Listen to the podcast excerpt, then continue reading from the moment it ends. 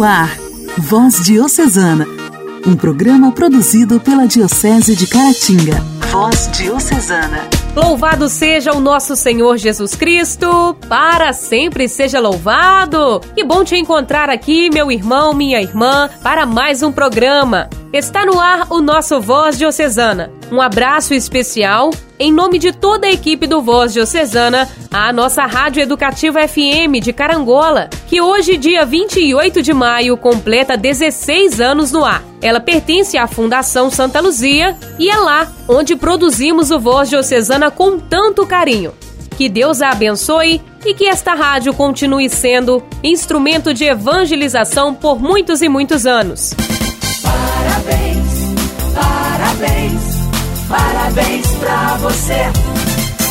Nesta sexta-feira também celebramos a memória de São Germano de Paris, em 496. Diz a tradição que sua mãe tentou abortá-lo e que na infância ele teria sido envenenado. Mas o menino sobreviveu para tornar-se um grande santo. Foi criado por um primo bem mais velho, um eremitão chamado Escapilão, que o fez prosseguir nos estudos em Avalon, viveu como eremitão durante 15 anos, aprendendo a doutrina de Cristo. Em 531, ele foi ordenado diácono e três anos depois, sacerdote. Foi então para Paris e, pelos seus dons, principalmente o do conselho, ganhou a estima do rei, que apreciava a sua sensatez. Tornou-se bispo em Paris. Germano era pródigo em caridade e esmolas, dedicando ao seu rebanho um amor incondicional. Frequentemente era visto apenas com a sua túnica, pois o restante das roupas vestiram pobre, feliz por sentir frio, mas tendo a certeza que o pobre estava aquecido.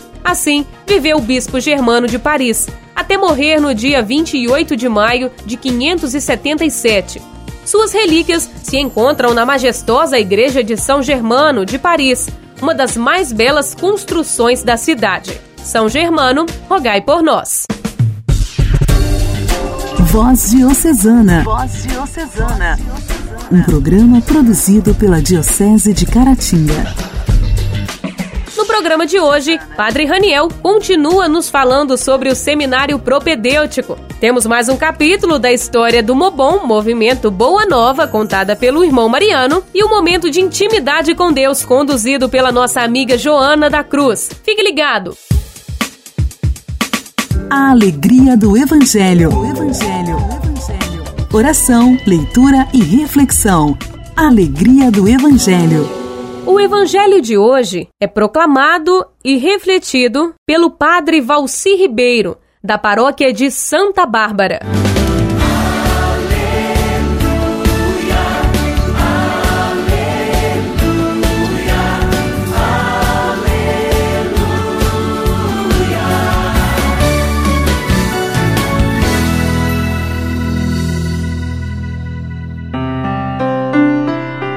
Evangelho de Jesus Cristo segundo Marcos, capítulo 11, versículos de 11 a 26.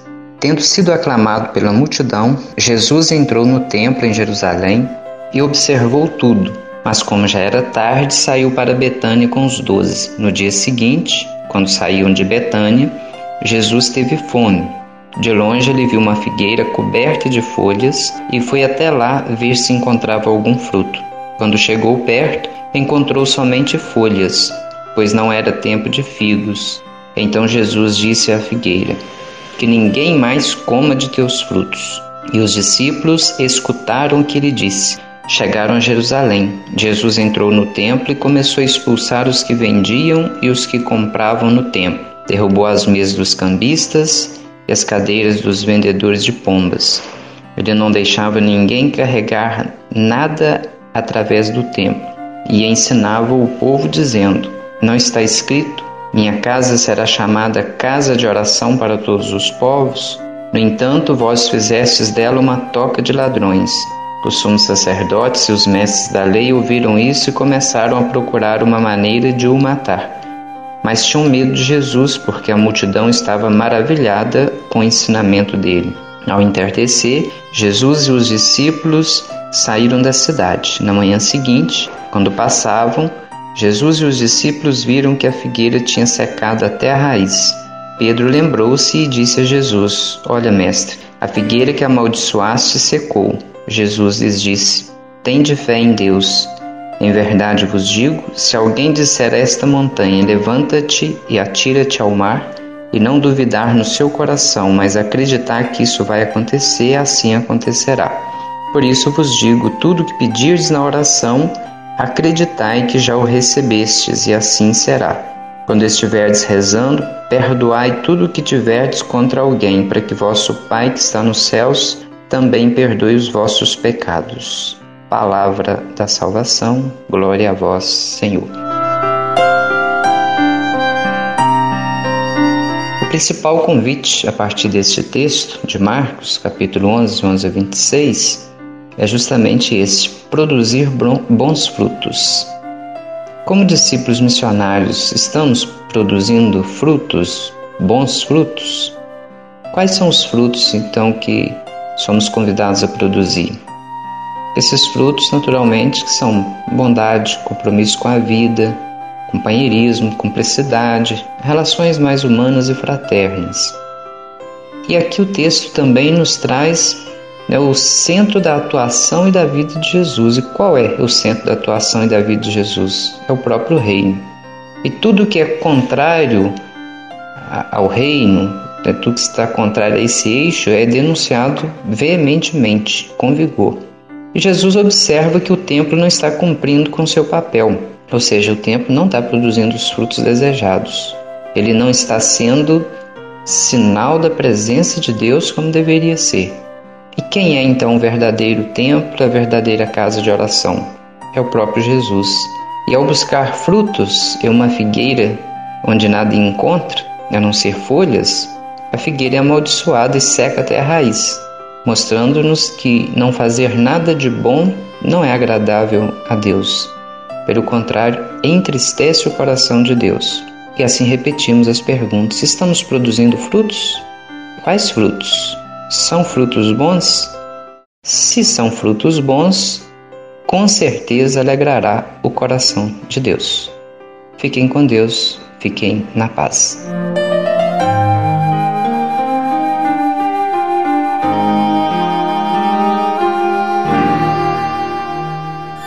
Igreja, Igreja em Ação. Formação, CNBB, notícias, Vaticano, diocese, não paróquia, a minha Igreja fé. em Ação. Igreja em Ação. O período do seminário propedêutico tem um caráter introdutório com vista à sucessiva formação sacerdotal. É uma etapa formativa indispensável para todos os candidatos ao seminário maior. E Padre Raniel, reitor do seminário propedêutico, continua nos falando um pouco mais desse período de formação. Hoje nos fala dos significados das palavras seminário e propedêutico e também suas expectativas neste novo cargo. Olá, Padre Raniel. Olá, ouvinte do programa Voz Diocesana, louvado seja nosso Senhor Jesus Cristo, para sempre seja louvado. Eu sou o Padre Raniel, reitor do Seminário Propedêutico Baporanga. Estou aqui novamente para falar mais um pouquinho sobre o Seminário Propedêutico. Toda pessoa, todo vocacionado que deseja ser padre passa o seu primeiro ano de formação no seminário propedêutico. A palavra seminário todos já sabem, já conhecem, vem do latim seminarium e quer dizer semente. De fato, o período de formação no seminário é para plantarmos, cuidarmos desta semente que é a vocação de cada jovem, cada vocacionado que entra para o seminário. Já a palavra propedêutico significa preliminar, o que prepara, introdução. De fato, o seminário propedêutico é uma introdução. É o período dos primeiros cuidados desta semente, que é a vocação de cada jovem. A pessoa passa por um ano no seminário propedêutico e em seguida mais sete anos após o propedêutico, sendo que três são de filosofia e quatro anos de teologia. Lá no seminário maior, em Caratinga, seminário diocesano nossa Senhora do Rosário. De fato, ser padre é um chamado de Deus, é um chamado de Deus mesmo. Como diz a própria palavra vocação, que vem do latim vocare e quer dizer chamado. A experiência que a gente faz de ouvir este chamado é muito interessante. Não é que a gente ouve a voz de Deus saindo do invisível. Não, não é um delírio. Escutamos o chamado de Deus através do coração, através da vontade, do desejo de servir. É aí que escutamos o chamado de Deus. E é aí que sentimos o mistério de Deus, o dom da vocação. Quem ouve vozes pode ser que tenha um problema psicológico. O chamado de Deus é real, é um mistério de amor.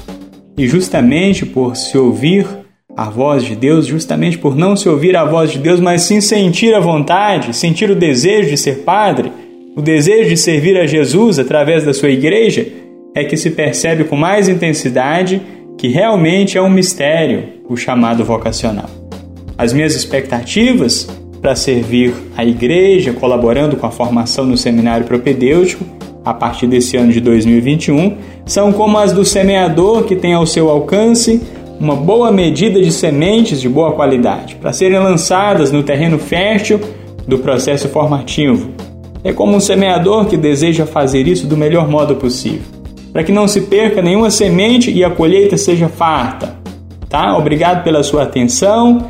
Eu vou ficando por aqui e amanhã tem mais. Amanhã estaremos de volta partilhando um pouquinho mais sobre o seminário propedêutico. Um abraço fraterno, fique com Deus. Caminhando para o final deste mês dedicado a Maria, estamos fielmente rezando de segunda a sexta, pedindo a Nossa Senhora a sua intercessão para o fim da pandemia. Nesta sexta, de modo especial, colocamos na intenção o aniversário da Rádio Educativa. Reze conosco, meu irmão. Ave Maria, cheia de graça, o Senhor é convosco. Bendita sois vós entre as mulheres, e bendito é o fruto do vosso ventre, Jesus. Santa Maria, Mãe de Deus, rogai por nós, os pecadores, agora e na hora de nossa morte. Amém. Coração imaculado de Maria, a ti entrego as minhas dores.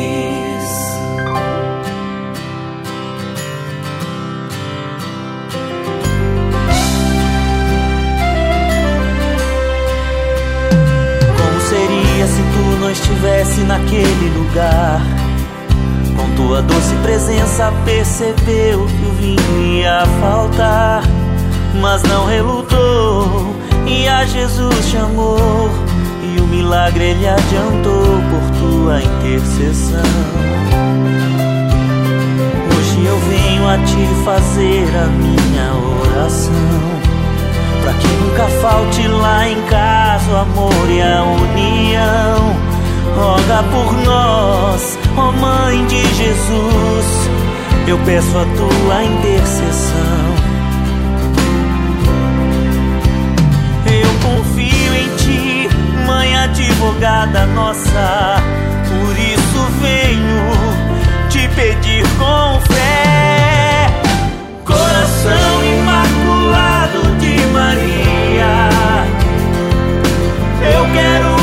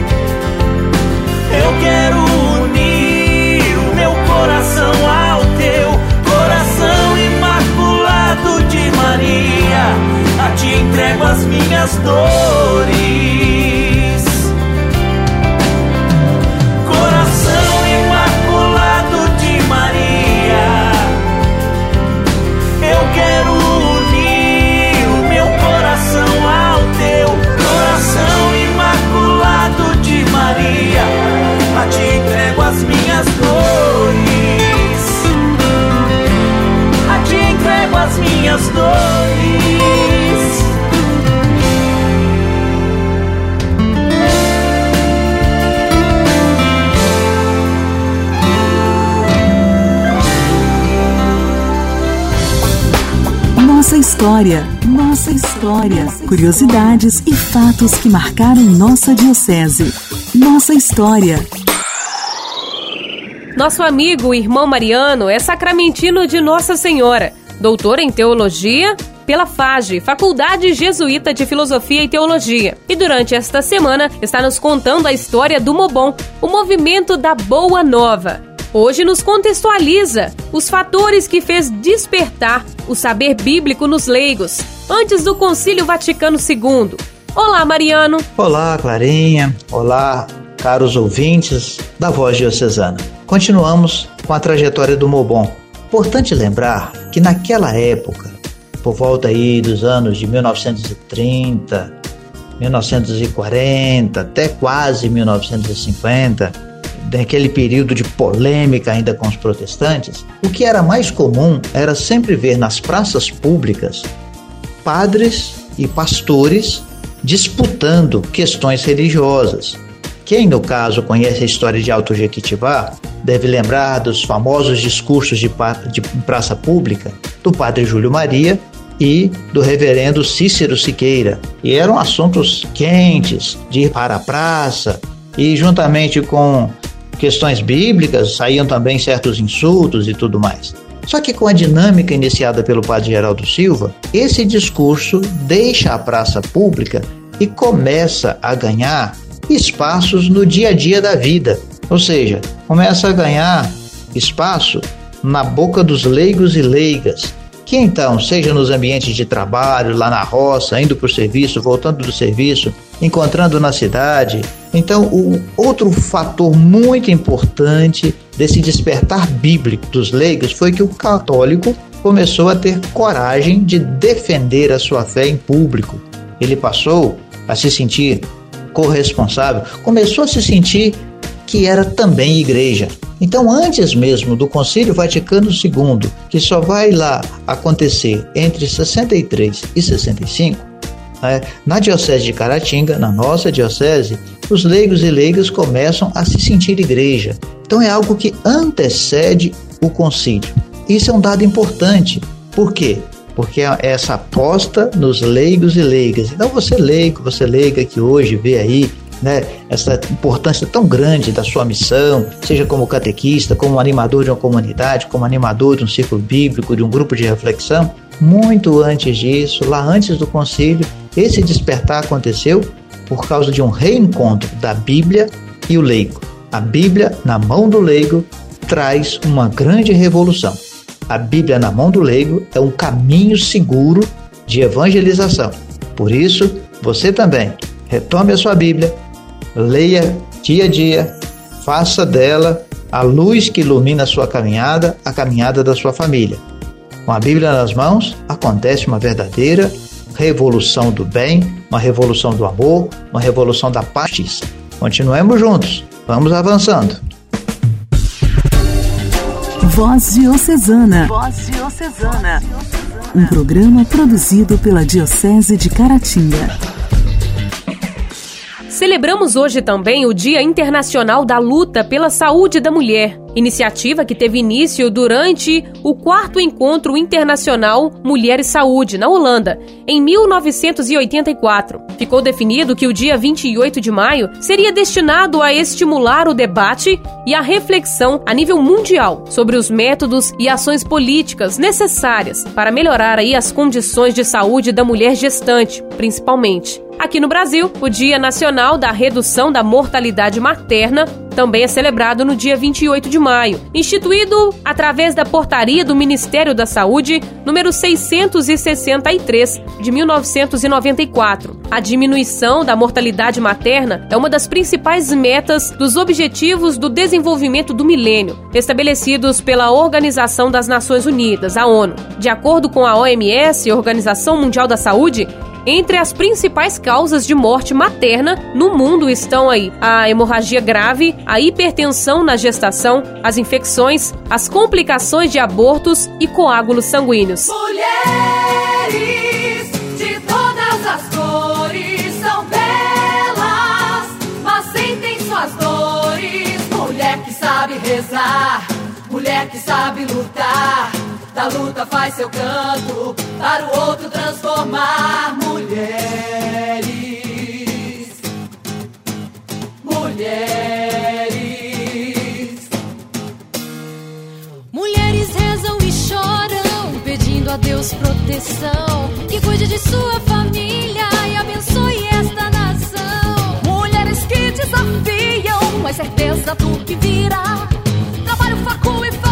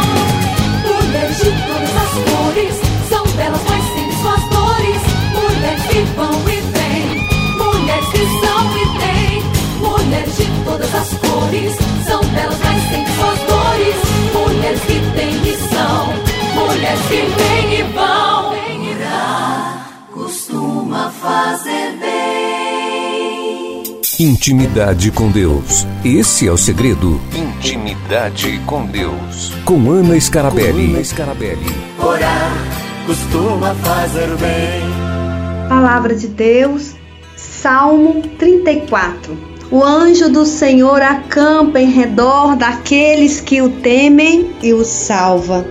Catecismo da Igreja Católica. A existência dos anjos é uma verdade de fé. Desde a infância, a vida humana é cercada pela sua proteção e intercessão. Cada fiel é ladeado por um anjo. E aí a gente pode rezar juntos, né? Eu creio nesse anjo que Deus colocou ao meu lado. Eu creio, Senhor. Vamos repetir juntos? Eu creio nesse anjo que Deus colocou ao meu lado. Eu creio, Senhor. Salmo 91, pois ele, Deus, dará ordem aos seus anjos para te guardar em todos os teus passos. Em tua mão te levará para que teu pé não tropeces numa pedra. Monsenhor Jonas Abib, ele nos fala que os anjos são companheiros no dia a dia. Eles estão aí para nos ajudar a chegar no céu e defender as nossas almas das ciladas do demônio. Porque por sermos do Senhor, nos tornamos alvos do inimigo de Deus. Por isso necessitamos dos anjos. Assim como existe miríade de anjos, há também de demônios espalhados pelos ares. Efésios. Por isso, sozinhos não conseguiremos vencê-los. É importante termos consciência, termos convicção de que Deus enviou os anjos para nos proteger. Obrigado, Senhor, porque os anjos e arcanjos estão conosco. Aumentai a nossa fé. Santos anjos e arcanjos, rogai por nós. Intimidade com Deus. Intimidade com Deus. A marca do adorador. Orar costuma fazer bem. Voz Diocesana. Voz Diocesana. Um programa produzido pela Diocese de Caratinga. Chegamos ao fim do Voz Diocesana desta sexta-feira e foi muito bom contar com a sua audiência. Como aprendemos, a história de São Germano de Paris nos mostra que Deus realmente tem caminhos misteriosos aos olhos humanos. Ele que foi salvo da morte na infância, soube aproveitar seus dias para o serviço dos mais pobres e abandonados, impulsionado pelo amor ao Evangelho de Cristo. Na nossa vida, somos acometidos por muitas diversidades também, mas confiar plenamente em Jesus Cristo nos dá forças para avançar mesmo em tempos de penúria. Que você tenha um final de semana abençoado. Um beijo no seu coração e até a próxima segunda.